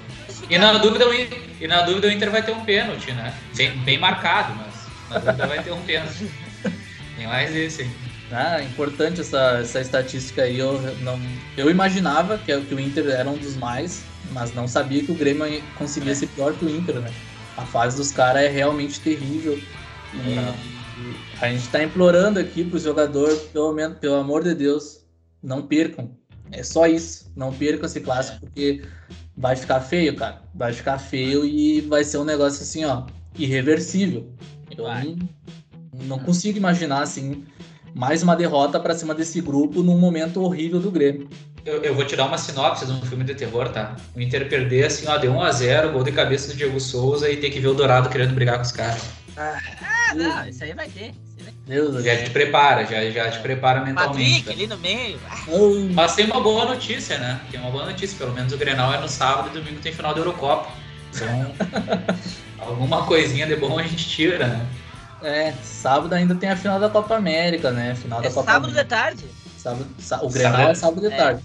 Só outra coisa, dia 10 de julho, exatos 17 anos do gol mil em Grenais. Verdade. Tenham verdade. vergonha na cara, jogadores do Honrem o de Fernandão, Deus. pelo amor ah, de Deus. É. Honrem o Fernandão, tenham vergonha na cara. Firmem no clássico, né? Eu não, a gente não tá cobrando nem a vitória aqui. Não é né? é nem, nem a vitória, é não percam, né? Não perder, a gente já chegou no ponto assim, ó. Não percam, só isso. É, exatamente. A, a, gente vai levantar uma hashtag, né? Para quem não tá sabendo, agora tá chegando a final da IPA, né? Até a gente tá gravando aqui, tá começando a partida. E a hashtag do, do, do Bucks, né? Do Milwaukee Bucks é Fear the Deer, né? E a, a gente vai lançar a Firma Pata, né? É, é, assim, é brincadeira que esses caras estão fazendo. Nós vamos isso aí. Firmem a pata. Vai estar tá lá no Instagram, é só conferir lá depois. Aproveita para nos seguir. Nos sigam aqui no Spotify também, no Facebook, aí a gente já tá chegando a 4 mil curtidas. Sigam o nosso Twitter, o Diego lá, o nosso admin, sempre tweetando coisas pesadas. Comentando. Mas é isso aí, né, gurizada? Valeu por mais um programa aí nessa noite. Só atualizando agora, né, o placar aí do... A gente grava sempre ao vivo aqui com os jogos, né? E hoje teve Santos e Atlético Paranaense. O Santos ganhou 2 a 1 do CAP. E o Marcos Guilherme fez mais um, né? fez mais um gol aí para delírio da torcida do Colorado. Lei do ex, né? Ou, não, o Marcos Guilherme jogou no São Paulo. Ou jogou, jogou, no, jogou também. no CAP, né? Jogou no CAP. Eu vi que o gol do, eu vi que o segundo gol do Santos foi um gol contra, né, do CAP. Não vi como foi o gol, mas eu vi que foi contra. Foi contra, é. Lei do ex aí funcionando, a única lei que funciona no Brasil. E é isso aí. O Inter né? tem algum jogador que foi de São Paulo? Tem o Bosquilha, né? Tem o Bosquilha é. e tem o, o nosso técnico na Casa Mata, né? Ah, é verdade. Já é, né, um alento aí. Mas. É uma coisinha. A gente aqui quer voltar pro próximo programa com pelo menos um empate, né, no Grenal. Uma vitória contra São Paulo já seria assim, eu não espero, mas seria importantíssima pro segmento do Campeonato Brasileiro, mas cara, não dá pra perder esse clássico que a gente tá implorando aqui. Hashtag firmem a pata. Gurizada, valeu por mais programa aí. Segunda que vem ou terça-feira que vem nós estamos de volta. Quem sabe. Giovanni, é... só, só, só, antes de acabar, fazer um bolãozinho. A gente tá, tá nessa de fazer bolão é, agora da Euro, né? Fazer um bolãozinho aqui pro Grenal. Qual vai ser a cor do cabelo do Galhardo e do Jean-Pierre? Ah, é. O Jean-Pierre vai meter o platinado e o Thiago Galhardo vai raspar a cabeça. Raspar a cabeça. Vai, vai entrar careca. Ah, mas, é, mas aí eu sou a favor que ele entre careca. É. Não, eu vou os dois platinados, numa balaca. Eu acho dois. que vai estar os dois platinados, velho. Somando os dois não vai dar um, mas tranquilo. Cara, esse Grenal vai ser feio, hein? Vai ser feio. Feio, feio, feio, feio Vai ser feio. Eu tô só pela final da Euro, né? Tô só pela final é, da Euro. Não. Vamos perder e falando final da Euro aqui, a Itália se classificou hoje, né? Então eu espero que a Inglaterra consiga chegar na final, né? Depois de. a Inglaterra nunca chegou, né? Na final. Nunca chegou. É uma vergonha. Eu espero que chegue, né? Cara, uma vergonha a Inglaterra. Tá louco. Esses dias eu peguei todas as competições, assim. Se tu pegar em própria semifinal, acho que a Inglaterra chegou, tipo, uma, duas vezes no máximo em semifinal. Cara, é na, Eurocopa foi, na Eurocopa foi, se não me engano, só em 96. Só em 96, foi. Sim, é. só em 96, que foi a sede, né? Isso. Meu Deus. Gascoigne. Pelo amor de Deus. Firme a pata também. é, tá na hora. É, e é um Wembley, né? Se for a final, vai ser um Wembley, né? Vai ser uma final. É, agora eles têm, bem dizer, a, a semi e a final em Wembley, então. Cara, eles decidem. Eles, jogam, eles jogam basicamente toda a competição em casa, né? Eu até vi um dado que dos quatro times que chegaram na semifinal, uh, três deles jogaram pelo menos três ou quatro jogos em casa, assim, que foi a Dinamarca, É. Inglaterra e a Espanha, né? Porque a Espanha eu acho que jogou, jogou dois, três jogos a... em Sevilha e enfim. É, fez a primeira fase e as oitavas em Sevilha, a Espanha. Querendo ou não, chegou longe, né, também. Chegou, é, chegou. Chegou bastante longe. Mas... Cara, eu vi um dado do Pedri, que eu fiquei. Eu até mandei ele no do Insta. Ele não errou nenhum passe no, nos 90 minutos. 70 passes, né? Por aí. É, ele errou dois passes na prorrogação só, 18 anos. Ah, joga muita bola o guri do, do Barça. Aprenda, jogadores do Inter. Firme. Canalhas. Mas é isso aí, Como gurizada. diria o Farid Germano, ratões. Rato. Como diria Farid Germano, 11h59, Filipão, novo técnico do Grêmio. Meia-noite. Não, o Grêmio não, não vai contratar o Filipão. Não se briga com a informação. Como diria Farid Germano, bem-vindo Negueba. Vazou a, contra... Vazou a apresentação do jogador do Inter. Negueba. É. Não, o Farid, o Farid, o Farid vanguarda na internet, né? Fazendo canal no YouTube em julho de 2021. é, vai. Ah, cara. Com essa aí do Farid a gente tem que encerrar logo. Essa... Não, não dá mais. Não dá, dá palco pra esses loucos aí. Dá palco pra louco é foda. dá palco pra louco. tá, Fechou, gurizada. Um abraço. Até mais. Feito.